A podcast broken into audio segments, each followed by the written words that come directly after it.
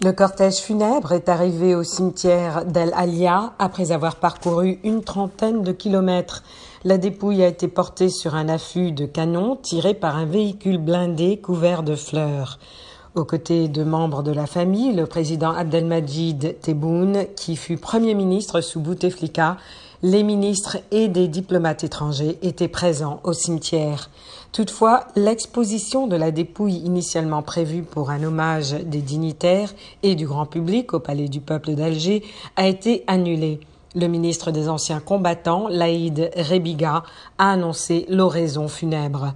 La dépouille d'Abdelaziz Bouteflika a ensuite été mise en terre au carré des martyrs où reposent ses prédécesseurs aux côtés des figures de la guerre d'indépendance de 1954 à 1962.